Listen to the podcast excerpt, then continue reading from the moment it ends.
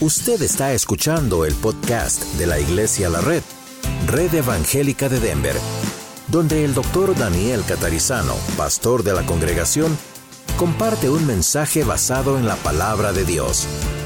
Ahora abra su corazón y permita que en los próximos minutos el Señor le hable y le bendiga.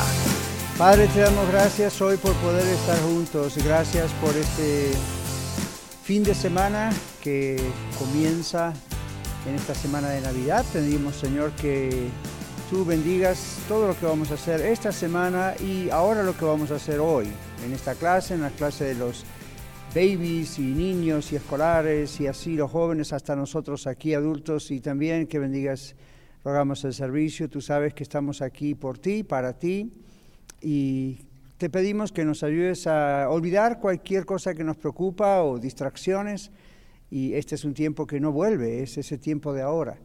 Pedimos que nos ayudes y también en la noche cuando estemos en el Renorte y gracias Señor por todo lo que tú vas a hacer. Queremos que tú seas exaltado, queremos exaltarte bien y que tú seas glorificado y que este avivamiento por el cual estamos uh, siempre pidiendo, tú lo puedas hacer. Gracias te damos, abre ahora nuestra mente para estudiar y comprender esta lección de hoy. Lo pedimos con gratitud en el nombre del Señor Jesús. Amén. Muy bien. Vamos a nuestra Biblia en Lucas capítulo 1. Mateo Marcos, Lucas capítulo 1.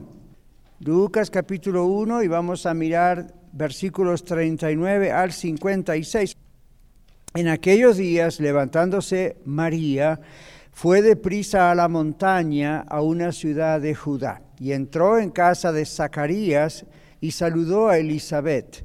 Y aconteció que cuando oyó Elizabeth la salutación, es decir, el saludo de María, la criatura saltó en su vientre y Elizabeth fue llena del Espíritu Santo. Y exclamó a gran voz y dijo, bendita tú entre las mujeres y bendito el fruto de tu vientre. ¿Por qué se me concede esto a mí, que la madre de mi Señor venga a mí? Porque tan pronto como llegó la voz de tu saludo o salutación a mis oídos, la criatura saltó de alegría en mi vientre. ¿De qué criatura está hablando Elizabeth? Juan el Bautista, un baby. Y bienaventurada la que creyó, continuó Elizabeth, porque se cumplirá lo que le fue dicho de parte del Señor. Entonces María dijo, engrandece mi alma al Señor, y mi espíritu se regocija en Dios, mi Salvador, porque ha mirado la bajeza de su sierva. He aquí, Todas, o pues he aquí desde ahora, me dirán bienaventurada, es una palabra que significa feliz, bendecida, bienaventurada todas las generaciones, porque me ha hecho grandes cosas el poderoso, santo es su nombre, y su misericordia es de generación en generación a los que le temen. Hizo proezas con su brazo, esparció a los soberbios en el pensamiento de sus corazones, quitó de los tronos a los poderosos y exaltó a los humildes. A los hambrientos colmó de bienes y a los ricos envió vacíos. Socorrió a Israel su siervo, acordándose de la misericordia de la cual habló a nuestros padres para con Abraham y su descendencia para siempre. Y se quedó María con ella como tres meses, después se volvió a su casa. ¿Ok? Muy bien, vamos a nuestra página. El versículo 50 es la clave de nuestra lección. ¿Qué dice el versículo 50? María dice, y su misericordia, está hablando del Señor, de Dios, y su misericordia es de generación en generación a los que le temen. En base a este como eje es toda nuestra lección, ¿ok? Entonces, hoy terminamos nuevamente, digo, la serie sobre la primera venida de Jesús. Estuvimos como unos cuatro uh, domingos, tres, cuatro domingos hablando de el primer, la primera venida. Entonces el versículo 50 es la clave de la lección de hoy. ¿Cuál es la clave? La misericordia de Dios en salvarnos por medio de su sacrificio. Observen que estamos diciendo ese sacrificio de Jesús, pero como Jesús es Dios, entonces estamos hablando del sacrificio de Dios. Y cuando predique dentro de un rato en el mensaje van a ver por qué.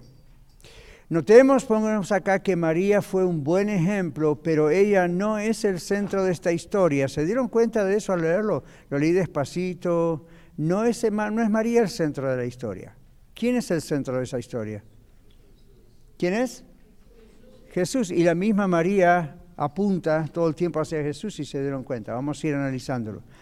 Entonces, ella no es el centro de esta historia ni ella es tampoco el mensaje central de este texto, no se trata de ella. Ella interviene en el asunto porque el Señor la pone en el asunto, pero se trata siempre del Señor Jesús.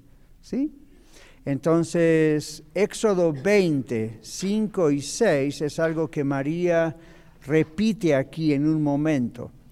Y les digo que este cántico o este Magnificat, lo conocemos así en teología, lo que dice María se llama el Magnificat, es un canto. Y ustedes pueden comparar, como yo digo más adelante en la lección, el cántico de Ana en el Antiguo Testamento es casi igual. ¿Ok? Es casi igual. Entonces, aquí ella está dando este cántico, la clave está en el versículo 50, por decirlo así la misericordia del Señor es de generación en generación a los que le temen. Entonces, ¿de dónde sacó esto María? Bueno, por inspiración del Espíritu Santo, pero esto está en Éxodo capítulo 25 y 6. ¿Quién lo encontró? Adelante, primero. No te inclinarás a ellas ni las honrarás, porque yo soy Jehová tu Dios fuerte, celoso, que visito la maldad de los padres sobre los hijos hasta la tercera y cuarta generación de los que me aborrecen. Y hago misericordia a millares, a los que me aman y guardan mis mandamientos. ¿Qué? Gracias, Aarón. Entonces, María está recordando una parte, ¿ok? Ahora, pudo haberlo dicho sencillamente por mera inspiración del Espíritu Santo, pudo haber mezclado eso con algo que ella conocía. Las niñas, las damas, las mujeres judías no iban a la escuela en esa época. No era una cuestión de machismo y todo lo que hoy lo vemos con los anteojos del siglo XXI, ¿no? Así era por generaciones, así era la situación. Entonces, las niñas judías no iban a la escuela, los que iban a la escuela eran los varones. Entonces, cuando los varones iban creciendo, y se casaban, los varones enseñaban a toda su familia la ley, la Torá, la palabra de Dios. Hagan una pausa. ¿Cuántos de ustedes recuerdan en el libro de Efesios y en segunda de Timoteo cuando el apóstol Pablo dice la mujer calle en la congregación, el hombre tiene que tomar la delantera? ¿Recuerdan eso? ¿Sí? ¿No? Sí, eso es algo que se acuerda a todo el mundo, especialmente a las mujeres mal interpretado puede traer un problema. Entonces, una de las formas de saber qué quiere exactamente decir, y no es nuestro tema de hoy, nuestro tema de hoy es la Navidad, pero parte del asunto está en cómo era la situación para ellos. La mujer callaba, no, no, no sabía, era el esposo el que tenía que hacer ese trabajo. ¿Ven? como cabeza de la mujer. Entonces el esposo, los varones judíos estaban acostumbrados a tener que hacer en parte la educación, por decirlo así, de su hogar. Ahora, tampoco eso es la, o esa es la razón por la cual Pablo dice la mujer cae en la coronación o no puede hacer XXX. No es una cuestión cultural. Pablo va más atrás y dice Adán fue creado primero, luego Eva, y ahí está la razón. Pero no vamos a entrar en ese tema. No pregunten sobre eso hoy. I'm sorry. Nomás le puse la espina para que investiguen. Ok, pero después vamos a un día a hablar de eso. El punto aquí es, hay una razón por la cual se dicen las cosas. No es, oh, culturalmente pasaba eso, hoy cambió la cultura y se acabó. No, no trabaja así. Pero volviendo a María, la idea es, María está diciendo algo que las familias judías conocían ya sea por propio aprendizaje, un varocito en la escuela rabínica, o porque papá lo enseñaba en la casa, o porque cuando iban a la sinagoga, como nosotros asistimos a la iglesia, les enseñaban estas cosas. ¿Qué Biblia tenían los judíos? ¿Quién se acuerda? No era Reina Valera 1960, no era King James, ¿ok? ¿Cuál era la Biblia? El Antiguo Testamento, ya no solo la Torá, no solo el Pentateuco, sino el Antiguo Testamento, de Génesis a Malaquías, para la época de María, Jesús, Juan el Bautista, eso que usted tiene en la Biblia ya estaba escrito. Esa era la Biblia de Jesús, esa era la Biblia de los apóstoles, esa fue la Biblia de María, esa fue la Biblia de los contemporáneos. ¿Okay? Entonces todas las profecías sobre la venida de Jesús ya estaban escritas. ¿Ven? Miqueas cuando dice, o Isaías cuando dice, he aquí la Virgen concebirá y dará a luz un hijo y nacerá en Belén, Efrata. Ellos sabían eso. Lo que María nunca sospechó que ella iba a ser, la elegida por Dios para que Dios entrase a la humanidad. Ahora, otra vez, aquí María está refiriéndose a Éxodo. Conocía obviamente la ley. Y en la ley, vamos a nuestra página, porque eso tiene que ver con lo de la misericordia de Dios. En la ley, ustedes escucharon lo que Aarón leyó, en la ley dice Dios, yo visito la maldición, o digamos, visito la maldad de los padres sobre los hijos, ¿hasta dónde? Tercera y cuarta generación de quién? Atención, porque muchas veces uno ha estado en otros lugares, en otras iglesias, lo que sea, y uno escucha esto y dice, entonces estoy sobre maldición, porque... Hmm, ¿Qué tal si vamos a la Biblia y lo estudiamos bien? Aquí dice tercera y cuarta generación de los que me aborrecen, no de los que me aman. Entonces, desde el momento en que usted recibe a Jesucristo como su Salvador y Señor, Aun si sus padres o abuelos o bisabuelos, y vamos ¿no? para cumplir cuatro generaciones atrás suyo, aborrecían a Dios, usted rompió esa maldición en el momento en que, en que aceptó a Cristo. Así que no esté pensando, me pasa esto porque el abuelo, la abuela, la bisabuela, ya está.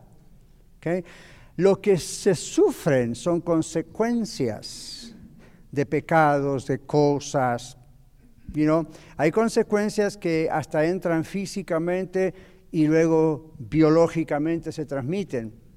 Hay enfermedades que se transmiten, hay cosas que se transmiten, pero recuerde a quién tenemos y quién es nuestro Salvador.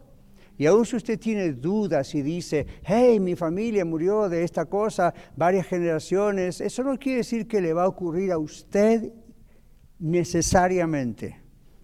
Cuando usted tiene a Cristo en su corazón, las cosas viejas también pasaron, incluyendo esas. Entonces, no piense, no anticipe que le puede pasar algo porque, ¿no? La abuela era ebria, el abuelo era borracho, el tatarabuelo era borracho, por lo tanto yo seré borracho. Nadie dice que eso va a ocurrir así. ¿Okay? Fulano y sultano mi familia tienen cáncer, entonces el va médico, a mí me lo preguntan porque varias personas de mi familia hacia atrás han tenido cáncer, entonces claro, yo tengo que poner ahí, sí, you fulano, sultano han tenido, entonces los médicos ya me miran como diciendo, ok, watch out, porque esto puede ocurrir. Lo único que tiene que hacer es cuidado, cuidarse, porque eso es consciente, cualquiera tiene que cuidarse pero no uno puede decir, estoy seguro que voy a morir de un cáncer, porque a mí no, yo soy un hijo de Dios, si Dios quiere eso y es la manera en que me tiene que llevar su presencia, es un problema de Él, fine, yo estoy seguro con Él, pero no esté diciendo, eso ocurre porque como que tiene usted una espada arriba de su cabeza, ¿verdad? Esperando clavársela, porque esta es la maldición de los padres sobre los hijos. Muchos de estos son simplemente consecuencias de cosas. Por eso como digo muchas veces, usted y yo, en el nombre de Jesús, tenemos poder para terminar con cualquier problema de nuestra familia. ¿Ok? Porque usted ahora es un hijo, una hija de Dios. Entonces, si usted continúa ciertas tradiciones y vicios y cosas familiares, lo que va a pasar es que la siguiente generación también lo va a sufrir. Pero eso es una consecuencia que ocurre a cualquiera, ¿sí o no? Bien. Entonces, aún en la educación de nuestros hijos, en los problemas con iglesias pasadas, en vicios, en todo, usted puede decir, ok, stop, hasta acá. Hasta acá. Yo no voy a continuar con ese tipo de cosas porque yo conozco al Señor. ¿Ven? Y cuando el Señor pagó en la cruz por mí, pagó por todo. No dejó, oh, y se olvidó de esta otra cosita que había acá en la maldición familiar. Ya está todo. ¿Ok? Entonces, vamos a recordar que lo que dijo María tiene mucha importancia porque she's quoting, como decimos en el Antiguo Testamento, está refiriéndose al Antiguo Testamento y está refiriéndose a Éxodo 20. Entonces, aquí miren su página. La maldición es hasta la tercera y cuarta generación de los que aborrecen a Dios, mientras que la misericordia de Dios es hasta qué? Millares. Es una forma de decir incontablemente de aquí al futuro. Ven que ahí no dice tercera y cuarta. ¿No es tan misericordioso acaso el Señor que aún visita la maldad de los padres sobre los hijos, pero eso mismo tiene un límite? Él está diciendo hasta ahí hay un límite. En cambio, cuando habla de la gracia, no tiene límite, millares. Ahora, eso no asegura la salvación de nuestros hijos, nietos, bisnietos, no, no. Pero evidentemente hemos abierto la puerta y un canal para que toda esa bendición vaya y nosotros hacemos nuestra parte. ¿Ok? Ahora, ¿por qué gastar? Esta es la idea, ¿no es cierto? la otra parte, la misericordia de Dios es gratuita para todos. No podemos leer todo Isaías 55, pero habla su Biblia, por favor, ¿sí? Y vamos a mirar ciertas cosas. Y en muchas de sus Biblias hay un título, recuerda que los títulos no estaban en el original, pero a veces ayudan. Y algún título de por ahí dice misericordia gratuita para todos, por ejemplo, Reina Valera, ¿no? Entonces, no vamos a leerlo todo, pero sí la primera parte, porque María está haciendo referencias a esto. A todos los sedientos, ¿de qué sedientos se está hablando? Obviamente no sedientos del paladar, ¿verdad? No necesitan Coca-Cola, agua, pues nadie necesita Coca-Cola, pero you agua, estas cosas, de paso. A todos los sedientos vengan a las aguas o venid a las aguas. Y las aguas, pues ya saben de qué agua está hablando. ¿Se acuerdan la mujer en el pozo de Jacob, aquella mujer en Samaria? Ok. A todos los sedientos, venid a las aguas. Y a los que no tienen dinero, venid, comprad y comed, venid, comprad sin dinero y sin precio vino y leche. Estos son dos productos elementales en Israel en ese tiempo, eran clave la idea de decir eso. ¿Ok? ¿Por qué gastáis el dinero en lo que no es pan y vuestro trabajo en lo que nos sacia, nos satisface? Óiganme atentamente y coman del bien y se deleitará vuestra alma con grosura. Inclinen vuestro oído y vengan a mí, oigan y vivirán vuestra alma y haré con ustedes pacto eterno, las misericordias firmes a David, recordándole al pueblo de Israel las misericordias, el pacto original a David. Y María en su magnífica va hasta Abraham, ¿se dieron cuenta? Abraham, ¿quién era en relación a los judíos? El padre de los judíos. ¿Abraham era judío? No. ¿Por qué? Porque antes de él no había judíos. de él nació esta nación, los judíos. Tengan eso en cuenta, es muy importante, porque cuando Pablo va al Nuevo Testamento y escribe Romanos, Gálatas, los judíos estaban muy orgullosos del padre Abraham y cuánta cosa. Y en un momento, si ustedes leen detenidamente, cuando habla de la fe y todo eso, lo que Pablo les está diciendo es que tanto orgullo si ni Abraham era judío. No lo dice así, pero hmm, todo para decirles, la fe es la que salva, no su fe judía. ¿ok? Entonces, hmm, hay muchas cosas ahí que hay que prestar atención. Volvamos a nuestra página, porque María habla de estas cosas. La misericordia de Dios entonces es gratuita, lo vemos en Isaías, y María lo dice también allí en su Magnificat. Y ah, la pregunta es, ¿por qué gastar tiempo, dinero, esfuerzo, atención, dedicación, adoración? Y podríamos seguir después con otras comas, ¿no? En lo que no satisface el alma ni da paz con Dios. Esa es la gran pregunta de los siglos. ¿Para qué gastar tratando de ser salvos o quedar bien con Dios cuando nada logra eso excepto el mismo Dios? ¿Okay? entonces, ah, y entregarse a Él. Por eso después de la pregunta, yo pongo aquí, la misericordia de Dios es llamada en la Biblia el misterio de la piedad. ¿Por qué creen que es un misterio?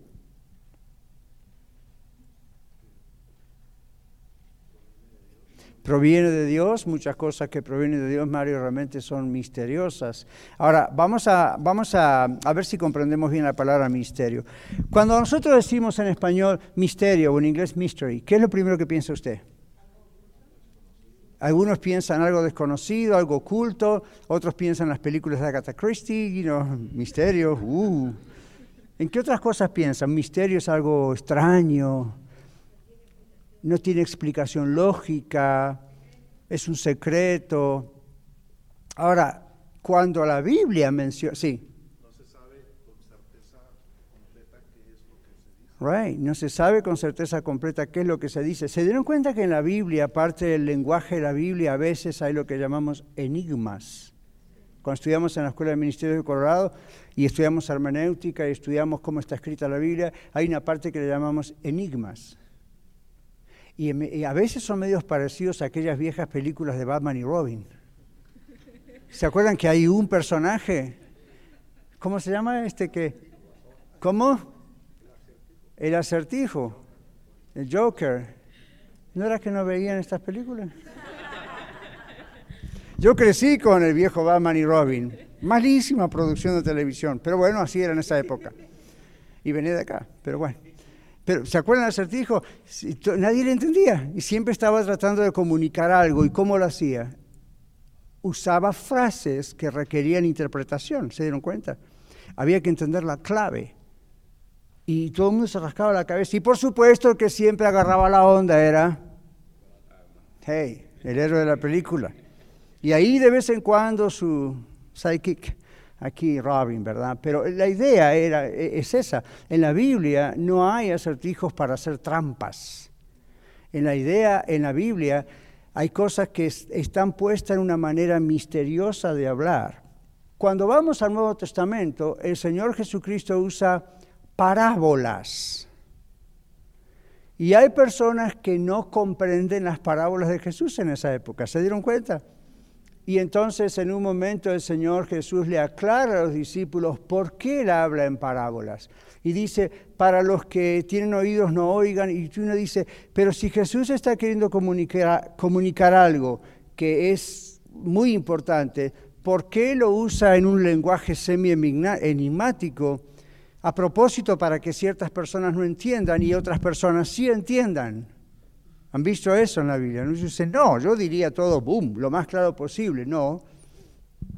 Porque hay otro texto en la Biblia que dice que el hombre espiritual, hombre, mujer, genérico, el hombre espiritual comprende las cosas que son del Espíritu de Dios. El hombre carnal no le importa a Dios, no le importa entender. Mira la Biblia y dice, ah, esto lo escribieron los seres humanos. con esa actitud no capta las cosas del Espíritu no tiene el Espíritu Santo, no es cristiano, no ve las cosas. ¿Cuántos de ustedes y yo, antes de conocer a Cristo, mirábamos la Biblia y decíamos, no, güey José, esto es muy difícil. Ahora tenemos a Cristo en nuestro corazón y a través de los años, mientras vamos creciendo en el Señor, somos discipulados, entendemos más la Biblia. Ah, ok. ¿Ven? Y no es solo una comprensión intelectual, realmente el Espíritu Santo nos muestra que aún ciertas cosas que son muy complicadas de entender, uno las entiende. Por eso el Evangelio es para todos. Usted dice, no, la clave es como usted que ha estudiado, seminario, universidad. No, eso ayuda porque esto es, esto es lo que uno tiene que hacer con ustedes. Pero ustedes no conocieron nunca, como yo he conocido, personas en medio del campo, sin iglesia, apenas saben escribir algunos ni eso, y de pronto comprenden verdades teológicas importantísimas, profundísimas, súper intelectuales, y la leen en la Biblia y dice, oye, my God, ¿cómo es posible ese misterio? El Espíritu Santo. Dios se revela a la persona que de verdad quiere encontrarlo. Entonces las parábolas servían para que los que de verdad querían y tenían hambre y sed de Dios, sus oídos eran abiertos. ¿Se acuerdan cuando Jesús decía, el que tiene oídos para oír, oiga? Y uno dice, pues Dios, todos tienen oídos para oír. No, todos tienen oreja. No todos tienen el entendimiento con la disposición de querer oír. Por eso la Biblia en Isaías que leímos antes dice, todos los que tengan sed, vengan y beban. ¿Qué significa eso? El que no tiene sed, no se moleste.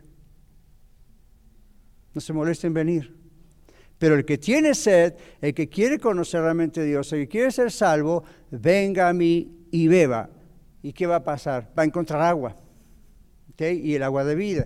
Entonces, ¿se acuerdan la mujer en el esposo Samaria? Ella estaba pensando en otra agua. Y el Señor tuvo misericordia de ella y le ayudó a darse cuenta y le dijo, cualquiera que sigue bebiendo de este agua del pozo va a volver a tener sed o ya. Es una función normal del cuerpo. Se deshidrata, tiene, tiene sed otra vez.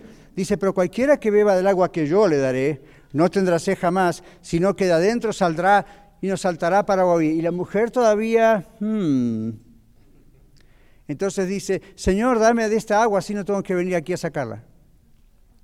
No, entonces el Señor sigue, ¿verdad? Hasta que en otra fiesta donde ah, se usaba el agua para ciertos sacrificios, para Dios, etcétera, es donde el Señor Jesús de pronto dice, yo soy el agua de vida. El que me cree nunca tendrá sed aparte de hambre jamás. Y luego en otra parte dice, todo que viene a mí de su interior correrán como ríos de agua viva. Y el autor aclara, esto dijo Jesús acerca del Espíritu Santo que iban a recibir todos aquellos que creyesen en Él. La semana pasada creo que fue que estudiamos, o la otra, el, que, el agua y el Espíritu. Y uno dice, ¿el agua salva? No. ¿Tiene que ver con el bautismo? No es la idea de que el Espíritu Santo es el agua de vida, es el ejemplo que se usa. Jesús es el agua de vida, es el ejemplo que se usa, ¿ven? María sabía esto e inspirada por el Espíritu Santo lo pone en un Magnificat que los ah, que estudian literatura y el lenguaje dicen, ¿cómo puede un adolescente? María era un adolescente, sabían, ¿no? Para esta época. Se calcula entre 12, 14 años, 15 tal vez. ¿Cómo un adolescente y sin educación formal puede hacer semejante canto que hoy en día los poetas miran y dicen, wow, esto es algo escrito por una persona intelectual con muchísimo conocimiento. No. Eso es lo que pasa cuando el Espíritu Santo le toma a usted o a mí y le hace decir cosas así que usted dice, oh, wow, wow. ¿Qué pasó con el apóstol Pedro el día de Pentecostés? ¿Se acuerdan? Lenguas repartidos como de fuego, la gente empieza a hablar en otros idiomas no conocidos, ve eso, lo hace el Espíritu Santo. Y luego el tímido Pedro, hasta ese tiempo, de pronto se para y da un mensaje y ¡wow! Y usted dice, ¿este es Pedro el pescador? Este es Pedro lleno del Espíritu Santo.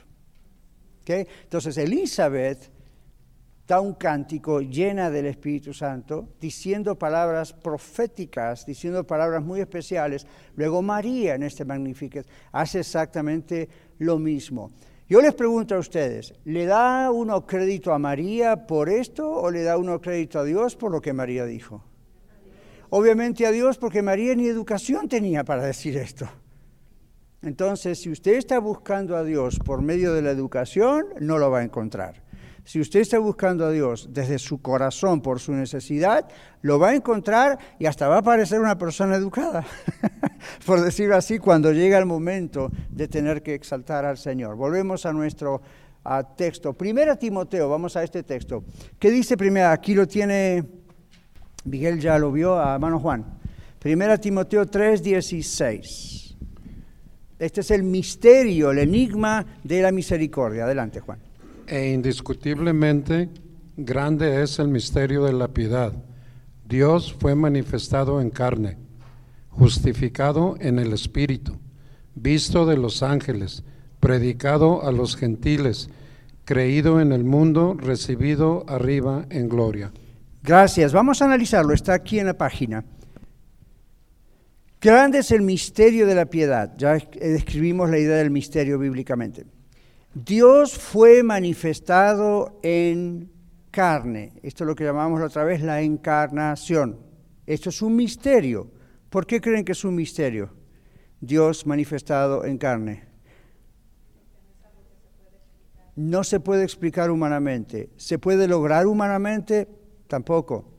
¿Hay un problema para que Dios haga este tipo de cosas? No, si no, no sería Dios. Usted y yo no queremos creer en un Dios que algo es imposible para Él. No, todo es posible para Dios, pero para nosotros es un misterio. De misma manera que es un misterio, muchas veces digo, cuando en Génesis Dios dice, sea la luz. Y lo único que dice la Biblia es, y fue la luz. Así, simple. Sea la luz, ¡pum!, fue la luz.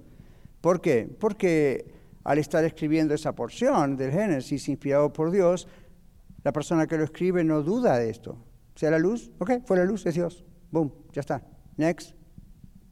Fue esto otro. Y así, next, fue esto otro. No hay una explicación de los átomos. No, la Biblia no está escrita para eso. ¿Ven? Y aun si lográsemos tener una prueba científica de eso, les garantizo que seguiría habiendo un misterio en esto. ¿Ok? Entonces, este es el misterio de la piedad. Dios es encarnado. Dios viene y entra en la humanidad. Piedad significa misericordia. ¿Ok? No es el tipo de piedad que a veces nosotros la ponemos muy junta con, muy parecido a lástima ¿Conocen esa palabra? Claro que sí, ¿verdad? Ahora, si ustedes manejan bien los acentos en español, uy, dice usted, acaba la clase de español de nuevo. No, pero si usted maneja bien los acentos en español, puede recordar esto. Lástima es una palabra que se escribe como lástima o como lastima. ¿Cuál de las dos lleva acento y dónde? Lástima lleva acento dónde? en la A. Si le quitamos el acento a la A, ¿qué dice? La lástima lastima a los demás. Usted no necesita tenerle lástima a la gente. Usted le puede dar lástima a un animalito, a una planta que se rompió. O qué lástima, se me rompió el carro. La lástima hacia los demás lastima. Lo que tenemos que aprender a tener entre nosotros y entre cualquier otra persona es piedad, es misericordia. ¿Okay? La lástima es una forma de, bueno, me da lástima, pero mm, no necesariamente voy a hacer algo. Misericordia es cuando la lástima crece a un nivel donde se tiene piedad y hace algo. Entonces Dios no tuvo lástima de nosotros. Dios tuvo piedad de nosotros. ¿Ven la diferencia? Hmm, ok, espero que sí. Entonces, piedad, misericordia. Dios fue manifestado en carne. Luego dice, Dios fue justificado en el Espíritu. Y uno dice, ¿Quién va a justificar a Dios por sus actos? Dios es Dios. Él es el que nos justifica cuando nos arrepentimos. Bueno, observe qué significa. Justificado en el Espíritu significa Él cumplió con la misión, Jesús cumplió con su misión y fue reconocido por ello.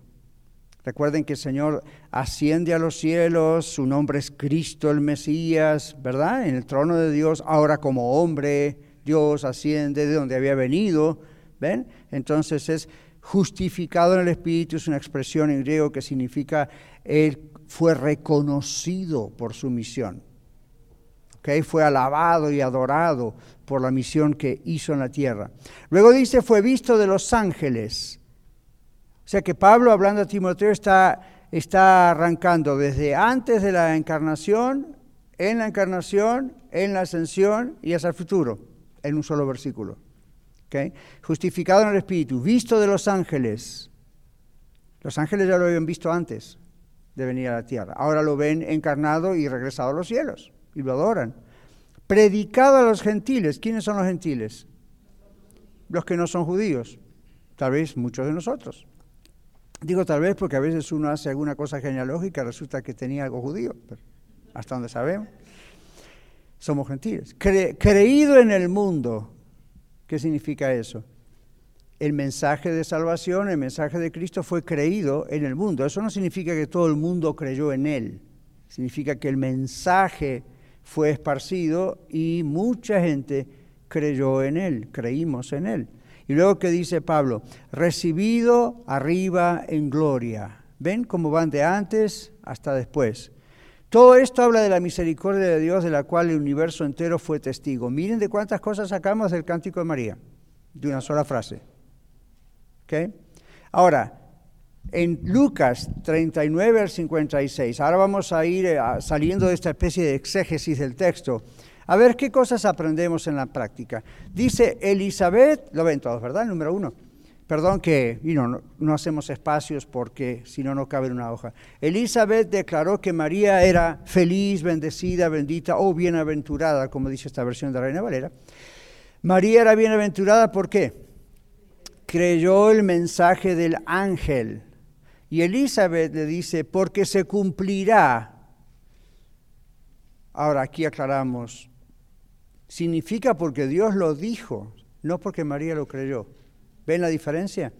Otra vez, cuando Elizabeth dice esto y dice porque se cumplirá, bendita, como están las dos frases juntas, la idea es que gracias a la gran fe de María Jesús pudo nacer. Si María no hubiese tenido fe, no es lo que dice el texto. El texto dice, se cumplirá lo que Dios ha dicho, bendita porque creíste pero se cumplirá. ¿Ven? Entonces ahí está la idea. Se cumplirá significa que se cumplirá porque Dios lo dijo, no porque María creyó. Sin duda era necesario que María creyese. ¿Sí? Vamos a poner otro ejemplo diferente. ¿Cuántos de ustedes creen que el Señor Jesucristo regresará a la tierra y todo ojo le verá? Tengo noticias para usted. Aun si no lo creen, va a venir igual. Creer o no creerlo no cambia la cosa. ¿Ven? Vamos al otro ejemplo de antes. Dijo Dios sea la luz y fue la luz. ¿Cuántos de ustedes creen que fue así? Sí, a mí fue así. Pero como usted no lo vio, puede llegar a decir, hmm, no sé. ¿Por qué creemos que es así? Porque creemos en Dios. Y al creer en Dios, eso nos da fe de saber que para Dios todo es, todo es posible, no hay nada imposible. Pero aún si usted me dice, pastor, yo, yo no creo que fue así, yo creo que fue de otra manera. Eso cambia el hecho de lo que fue, lo que dice, no cambia. Entonces, que María haya creído, no, no haya creído, ah, no cambia mucho las cosas, aunque era necesario que creyese. Ahora, ¿qué pasó con Zacarías? Les doy la prueba. ¿Qué pasó con Zacarías? Dijimos, cuando el ángel le habló a Zacarías, Zacarías, ¿qué dijo? Well, dudó un poco, ¿verdad? Entonces, aún la duda de Zacarías, que estudiamos hace un domingo y dos atrás, Aún la duda de Zacarías, ¿interrumpió que Juan el Bautista viniese al mundo? No. ¿Quién sufrió las consecuencias de la incredulidad? Zacarías, ¿qué le pasó? Quedó mudo. ¿Por cuánto tiempo? Nueve meses, hasta que nació el bebé. Pero el bebé nació igual. La palabra de Dios se cumple igual. Las consecuencias son diferentes. Jesús vino al mundo para salvarle a usted. Si usted cree en Él, usted es salvo. Si usted no cree en Él, usted va al infierno. Pero Jesús vino igual. Jesús hizo lo que hizo de todas maneras y va a regresar igual, a hacer juicio sobre la tierra y a rescatarnos a los que somos salvos por Él. Ven, no cambia. Entonces María no necesitaba tener fe para que Jesús naciese. Jesús iba a nacer. Gracias a Dios, María creyó y fue bendita. Entonces cuando María dice, y recordarán en las futuras generaciones, me llamarán bienaventurada, yo veo que hay dos cosas para mí. Una, bueno, bendita que fue elegida, ¿verdad? Aunque ella no se atribuye ningún crédito por eso, si se dieron cuenta, habla de la sierva de Dios. Pero también bendita porque es una inspiración para la fe mía y la suya. Dios le dice algo que es humanamente imposible y María dice, I'm ready, I'm in, ¿Ven? Lo único que pregunta es, well, hello, soy virgen. Pero ven, no está diciendo con eso no lo creo. Está diciendo, wow. Y cuando el ángel le dice, tampoco le da explicaciones, le dice, el Espíritu Santo vendrá sobre ti, el santo ser que nacerá se llamará Hijo del Altísimo. Me dice, all right, fine with me. Sí, micrófono. Eh, anuncia Ah, sí, así la escuchamos. Usted anuncia, cierto, la segunda venida de Cristo y todos creemos en eso, absolutamente, creemos en la Biblia, creemos en el Evangelio, pero hay algo, usted está haciendo un recorrido en el tiempo muy importante. Entonces, yo pregunto ahora, después eh, de la COP25, donde no hay ninguna salida para el universo, realmente sabemos que hay una destrucción inmediata. Otros informes científicos hablan de 15 años más solo. O sea, el agua se está terminando, sabemos perfectamente lo que pasa. O sea, todos estamos informados por la prensa de todo eso. Entonces, ¿Cómo conciliamos? Aparte, una Biblia que se enseñó con mentira, a mí siempre me dolió lo de la Iglesia Católica decir pues, los papas lo saben, la única película es a los dos papas, donde se sabe que Pedro era casado. ¿no es cierto? Y entonces la historia famosa de que no, que todo, el cuento ese a, raíz de, negarle a los sacerdotes la posibilidad de tener su familia, lo cual es lógico, dentro incluso del concepto religioso. Entonces, bueno, y así otras mentiras que hubo sobre, sobre lo que está en la Biblia. Entonces, pero ¿cómo nosotros armamos ahora la venida de Cristo con todo esto, cuando de guerra el mundo está desarmado, de sangre, de enfrentamientos, de odio, de violencia. Por eh, eso Jesús necesita venir, porque si no nos comemos unos a los otros. Totalmente. Igual que el diluvio. Totalmente. Gracias, déjeme aclararlo. En la época del diluvio, nadie creía que iba a haber un diluvio. ¿Se acuerdan por qué? Nunca había llovido sobre la tierra. La Biblia dice que subía un vapor desde como un rocío que subía desde abajo y regaba la tierra, lo cual no es extraño. Hay zonas áridas de la tierra donde no llueve casi nunca y sin embargo hay vida. No tan como la que vemos cuando llueve, pero hay vida. Porque todavía hay ríos subterráneos y hay este vapor que sube y rega la tierra. Entonces, cuando Dios le dice a Noé, construye un barco, construye un arca, Noé habrá dicho, ¿un qué? Nosotros decimos un barco, oh, ok, ¿de qué medida, Señor? O sea, muchas cosas misteriosas y desconocidas, ¿verdad? 120 años tarda el proceso. Obviamente todo el mundo se burló de él. Lo que estaba anunciando Noé era el fin del mundo, porque Dios le había revelado a Noé, voy a destruir toda carne sobre la tierra animales y, aparte plantas y, seres humanos, porque no hay caso, les sigue dando oportunidad otros 120 años. ¿ok? Y no hay caso. Todo el mundo se burla, se burla, se burla. Noé creyó y por su fe y evidentemente la de su familia, ocho personas, él, su esposa y no, la familia de él, eran ocho personas, son salvados. El arca representa simbólicamente a Cristo, el diluvio representa hacia el futuro el juicio final, nosotros estamos refugiados en Cristo. Ahora, la época era una época donde la Biblia dice que la maldad del mundo había llegado a tal nivel que no había otra solución para raer a toda la humanidad de la tierra, porque no había arrepentimiento. Ahora, cuando uno estudia la arqueología, va hacia la historia y dice, ¿a qué se refiere a la Biblia o se refiere a la Biblia con que la maldad del mundo era tan grave? Porque uno piensa, nosotros somos más malos en esta generación alrededor del mundo, tenemos guerras más fuertes y nos matamos más que la época prediluviana. Los arqueólogos nos dicen, no, todavía nosotros no hemos llegado a aquel nivel y uno dice, oh my gosh. Hace no mucho tiempo atrás, un año, dos, tres, no me acuerdo, yo estaba estudiando yo sobre los dinosaurios. Está la gran discusión de los dinosaurios, porque acá tenemos un montón de esqueletos de dinosaurios en Colorado. Y no vamos a entrar en eso porque podemos estar una hora más, pero, pero la idea es esta. Lo que descubrieron los arqueólogos hoy en día es que muchos de esos animales eran súper violentos.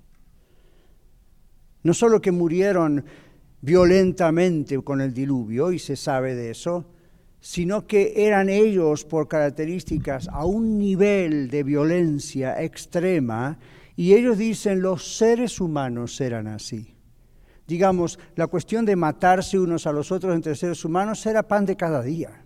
No había leyes como hoy que por lo menos va a ir a la cárcel o va a ir a juicio. Era como que la anarquía total, el caos total. Entonces, en ese medio en esa desesperación como hoy el mundo, esto no puede seguir así, es cuando Dios habla a Noé, empieza a orar, casi todo Dios extiende su gracia 120 años más, y al final la gente dice no. Hoy en día, aun cuando hay pruebas científicas de quizás tenemos 15 años más, yo tendría cuidado con esos telas.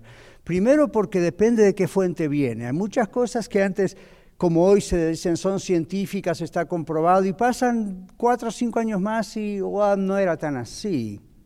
Entonces, uh, y no, ya hemos pasado varios de nosotros, yo por lo menos a mis 62 años he pasado tres, cuatro, tal vez cinco oportunidades donde parecía que el mundo iba a acabar en 10 años. ¿Por qué? Porque la ciencia de ese momento decía, hay un asteroide dando vuelta por tal lugar y si NASA hizo los cálculos en tal fecha va a llegar y es el final. Y los cristianos decíamos, ok, a lo mejor eso es el fuego que primera y segunda Pedro dice que el mundo será consumido a fuego y fan, Jesús tiene que venir antes a rescatarnos. Pues tengo ese sentido, todavía no pasó. Entonces uno dice, ok, la ciencia uno la puede discutir de aquí y de allá, pero hay que ver. En cuanto a la prensa y lo que dicen de la prensa, ah, ah, ah, porque mucho de eso es especulación. La Biblia dice nadie sabe cuándo esto va a ocurrir, ¿ok?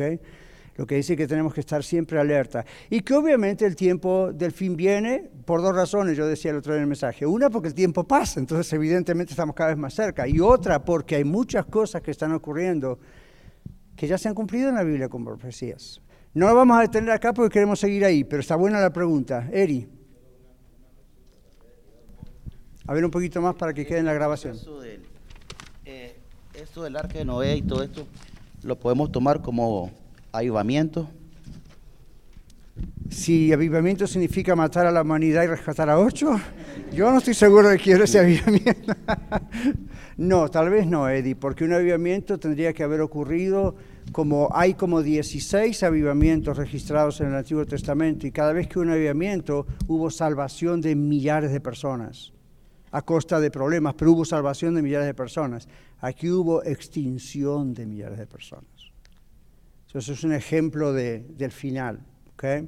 No vamos a hacer ocho los que no salvemos, obviamente pasan millones, pero eh, ahí está el ejemplo. Cuando ustedes ven inclusive estas historias de la Biblia que no son simbólicas como algunos creen, son verdaderas, siempre todos los milagros, las historias en la Biblia, Antiguo y Nuevo Testamento, tienen una doble proyección. Una es lo que iba a ocurrir en esa generación pronto o más tarde, y otra es qué parte de eso era para el futuro.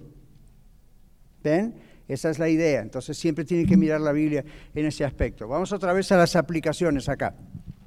Elizabeth declaró que María era bendecida o bienaventurada porque escuchó el mensaje o creyó el mensaje del ángel. Se cumplirá significa Dios lo dijo, no porque María creyó. Segundo, pero otra vez es importante que María tenía que creer, claro. Elizabeth no habló por su propia cuenta tampoco en su cántico, fue inspirada por el Espíritu Santo, ella demostró fe en las palabras que el ángel le dijo a María, aun cuando no lo vio. María solamente le dijo. Ahora imagínense si viene, ¿cuántas son tías acá? Pues casi todas son tías. Viene una sobrina adolescente y le dice, estoy embarazada y no estuve con ningún hombre. Ahora observe lo que pasó. Ni bien María entró a la casa y Elizabeth la vio sin saber absolutamente nada, el baby Juancito el Bautista adentro saltó y María y Elizabeth fue llena del Espíritu Santo y Dios le reveló lo que estaba pasando en María antes que la Virgen María abriese la boca. Captaron la, historia, ¿no? Menos mal, digo yo. Porque ¿cómo explicaba María esto? ¿Qué pasó con José? José se enteró que María estaba embarazada y ¿quién tuvo que intervenir para que José no la dejase? Un ángel, menos mal. Ahora, ¿por qué digo menos mal? Porque humanamente hablando, esta historia es imposible de creer. Nunca jamás una mujer, ni antes, ni ahora, ni después, quedará embarazada sin la intervención de un hombre. No es normal, no es lógico. ¿Qué pasó? Entonces, todo el mundo iba a sospechar, al punto que la ley decía que se la podía matar, lapidar, apedrear. Entonces, miren cómo Dios la cuida, cómo Dios interviene. Usted leyó conmigo, cuando María entró a visitar en las montañas a, Elisa, a Elizabeth, entonces, cuando Elizabeth la vio, enseguida tuvo una revelación del Espíritu Santo. Y ella misma lo dijo. Cuando me saludaste, María, ¿cómo habrá sido el saludo? Posiblemente, shalom, cosas así. De pronto dice ella sintió lo que pasó adentro y ella fue llena del Espíritu Santo. No le atribuyan a Juan en ese momento alguna cosa especial porque la Biblia no lo dice. Dice que en ese momento Elizabeth fue llena del Espíritu Santo y hubo una revelación especial de Dios para decir lo que Elizabeth dijo. ¿Ok? Como la madre de mi Señor. Hey, ¿cómo sabe esto? ¿Ven? Entonces, eso es lo que Dios hace.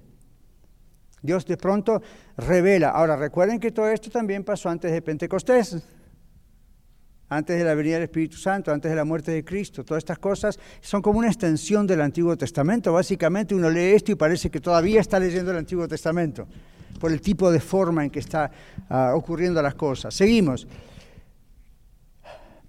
Entonces le dio el Espíritu Santo a Elizabeth discernimiento para entender lo que había sucedido. Tres, no se dice que María fue llena del Espíritu Santo, como Elizabeth, pero el cántico de María fue inspirado o proféticamente o por su conocimiento de la esperanza mesiánica, es decir, de la María de Mesías, obviamente fue llena del Espíritu Santo. No, no, se dice eso, pero por lo que pasó. Y luego dice, el canto de María es similar al de Ana en el Antiguo Testamento. Rapidito, si alguna de ustedes aquí puede leer 1 Samuel 2, 1 al 10. Nuestra visitante de México. Ajá. ¿Hasta cuándo? No se sabe. ¿Hasta cuándo va a estar mm, por aquí? Tal vez la semana que entra ya me... No, no la voy a comprometer. Okay. Muy bien, a ver. 1 Samuel 2, 1 al 10, rapidito. Y Ana oró y dijo, mi corazón se regocija en Jehová, mi poder se exalta en Jehová, mi boca se ensanchó sobre mis enemigos, por cuanto me alegré en tu salvación. No hay santo como Jehová, porque no hay ninguno fuera de ti, y no hay refugio como el Dios nuestro. No multipliquéis palabras de grandeza y altanería. Cesen las palabras arrogantes de vuestra boca, porque el Dios de todo saber es Jehová. Y él y a él toca el pesar las acciones. Los arcos de los fuertes fueron quebrados, y los débiles se ciñeron de poder.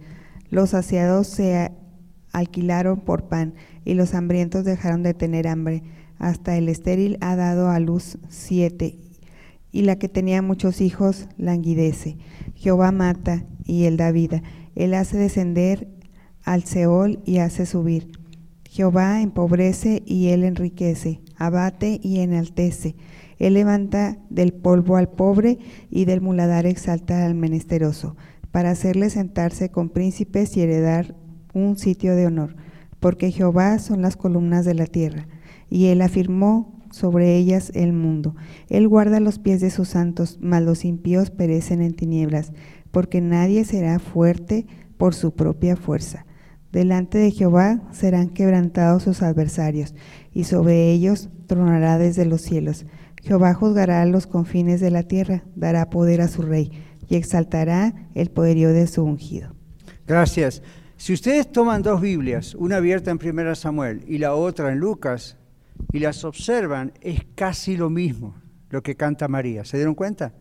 Casi, casi lo mismo, con algunas cositas diferentes. Eh, Ana, por ejemplo, dice, y la estéril le dio siete hijos. En la cultura judía, una mujer con siete hijos era, wow, lo máximo de bendición. ¿Okay?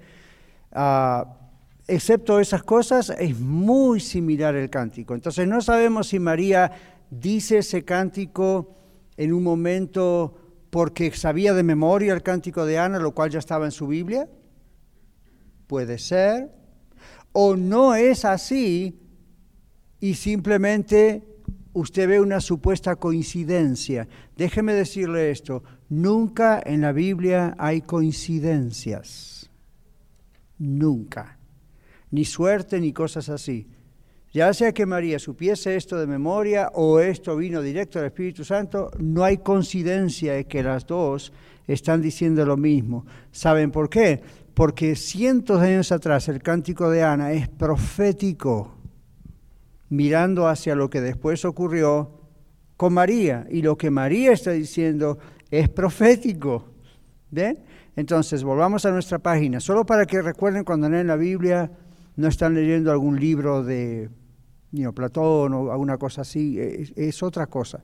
Ahora, María reconoce, si lo ven después de ahí de la cita de 1 Samuel, María reconoce que su elección fue solo por la gracia de Dios y no por sus propias obras o méritos personales. ¿Ven? Eso es muy importante.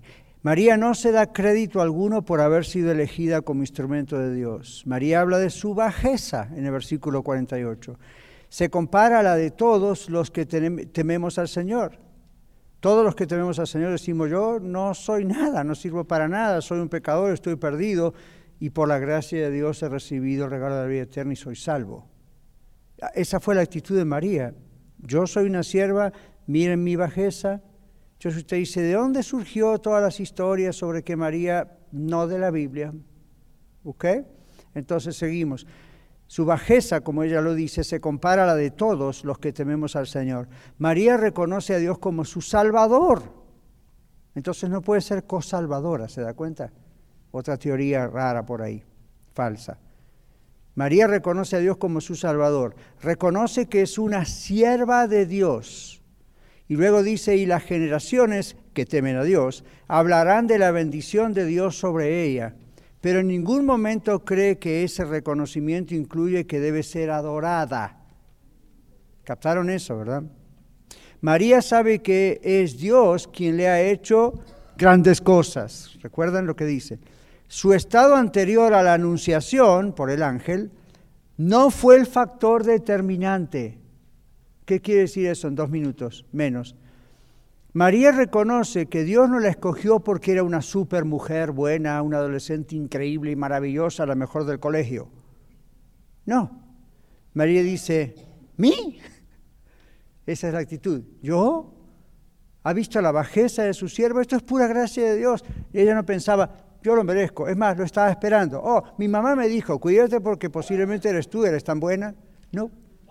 No, María dijo, wow, ¿Ven? Entonces aquí no está reclamando de que el ángel el ángel le dice, María, muy favorecida, el Señor es contigo.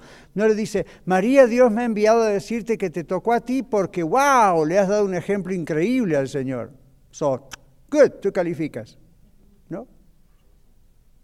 Eres dichosa como cuando el Señor viene a usted y le dice, wow, eres dichoso, eres favorecido porque aceptaste el plan de salvación en Cristo Jesús. Bendito sea el nombre del Señor. Ve, no porque usted lo merecía.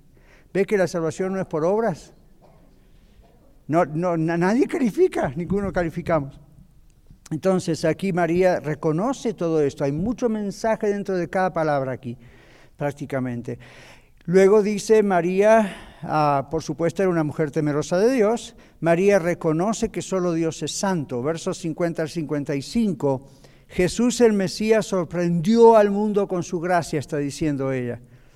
Dios a través de ella. Jesús no vino como lo esperaban los religiosos de la época, lo esperaban como un rey político para librar a Israel, por ejemplo. Los filósofos de la época, inclusive filósofos que usted conoce, algunos de ellos antes de Jesús, especulaban con diversas ideas en cuanto a Dios, al mundo, al destino y esto y qué iba a ser Dios. Y, y aquí la cosa cambia. Dios confundió, dice otro texto, y María dice, esparció a todas esas ideologías y filosofías para salvarnos de pura gracia el Mesías no nació en un palacio, otra característica. Se dieron cuenta que nació en un establo, ¿verdad? Y lo pusieron en un pesebre.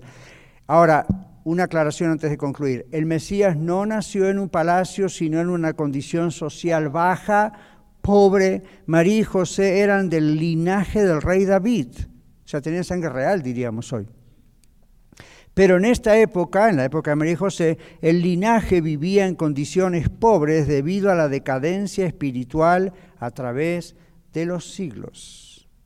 Estoy preparando un mensaje que hace mucho tiempo y algún día, cuando Dios quiera, lo predicaré, tal vez pronto, pero tiene que ver justamente con esto. ¿Qué pasa cuando, aún siendo hijos de Dios, no van bien las cosas? Fácil echarle la culpa al diablo, fácil decir, bueno, ¿qué pasa? Acá tenemos una pista, ¿ok? El linaje de David, después de más de 400 años, fue decayendo, decayendo, decayendo, decayendo. Para cuando llegó la época de María y José, eran de sangre real y vivían pobres. Eso es lo que ocurre cuando una persona, una familia no obedece a Dios. Va perdiendo, perdiendo, perdiendo la bendición. No pierde la salvación, pero va perdiendo la bendición. Estos dos no perdieron ser del linaje del rey David, pero eran muy pobres, no tenían nada que ver con la manera en que el rey David vivió y su familia en su época. Volvemos aquí a la página para concluir. El linaje de David en estas condiciones pobres en la época de María y José. Y entonces María en el verso 52 es lo que entendemos que se refiere cuando dice exaltó a los humildes. Ahora, ser pobre no es ser humilde. No piense, ay no, los pobres son humildes, los ricos son orgullosos. Yo conozco ricos que no son orgullosos y conozco pobres que son muy orgullosos. Eso no lo da el dinero, ni la posición social, ni los estudios. Eso es que hay en su corazón. ¿Okay? Así que aquí humildes tiene que ver con el contexto también que les estoy diciendo. Humilde de corazón, manso de corazón. ¿Recuerda las bienaventuranzas? En un momento Jesús dice, bienaventurados los pobres en espíritu, porque de ellos es el los cielos. Y que ese pobre espíritu que tiene sed de Dios, que reconoce que está perdido, no, es rico espiritualmente, está terminado esos entonces buscan a Dios y Dios bendice. Ok, concluimos. Entonces, debido a la decadencia espiritual a través de los siglos, esto fue lo que pasó, pero María dice, Dios exaltó a los humildes, hay otras cosas ahí, pero no tenemos tiempo. El Mesías es el único que puede saciar el hambre y la sed de Dios. Mateo 5, 6, ¿alguien lo tiene?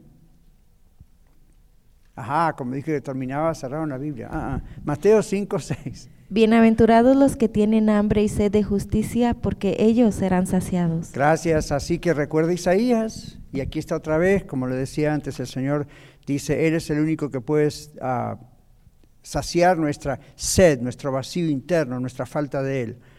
Dios salva a aquellos que reconocen su necesidad de ser salvos. Lucas 5:31. Solo salva, pues usted escucha ahora la, en la Navidad, ¿verdad? Dios vino para salvar a todos. De tal manera amó Dios al mundo.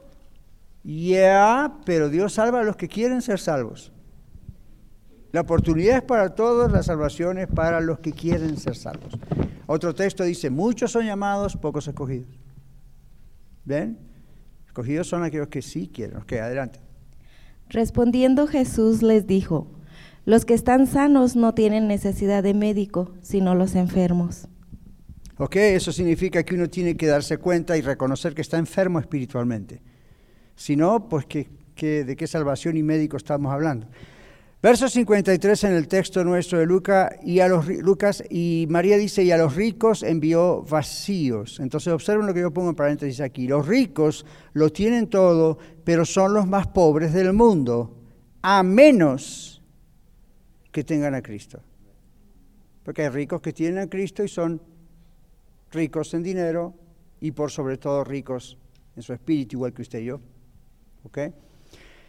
Pero hay ricos que piensan que su riqueza es su salvación, son los más pobres del mundo. ¿Ok? Ahora dice aquí el verso 55, al finalizar eh, lo que dice María, el Mesías vino para cumplir su pacto con su pueblo y con el mundo con Israel y con todos nosotros. Juan 3:16 dice que Dios ya lo hizo todo o que ya hizo todo lo necesario para nuestra salvación. Ahora esperamos su segunda venida y como dice Apocalipsis 22:20 decimos, ven Señor Jesús. Estamos en condiciones similares a las que se describieron en el tiempo de la primera venida de Jesús. Así que que venga pronto. Amén.